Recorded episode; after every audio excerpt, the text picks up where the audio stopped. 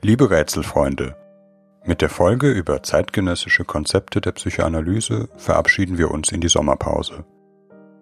Die letzten Wochen waren für uns alle sicherlich sehr ungewöhnliche und stehen im Zeichen eines gesellschaftlichen Umbruchs, dessen Ende oder Auswirkungen zum jetzigen Zeitpunkt kaum in Gänze absehbar sind.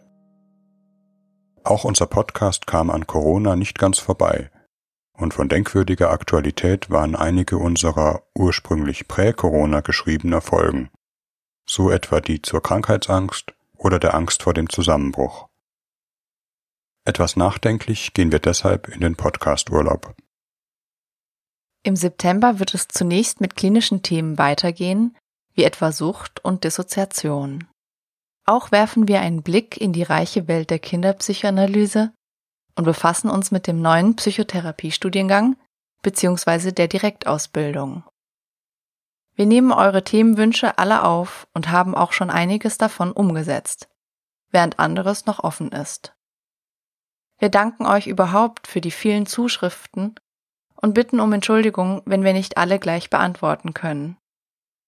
Es sind so viele schöne Ideen dabei und wir freuen uns, wenn ihr uns weiter eure Fragen, Themenwünsche und Gedanken zukommen lasst. Wir danken euch sehr für euer Zuhören und euer reges Interesse und wir freuen uns auch, wenn wir im Herbst dann wieder gemeinsam den verschlungenen und unabsehbaren Pfaden des Unbewussten folgen.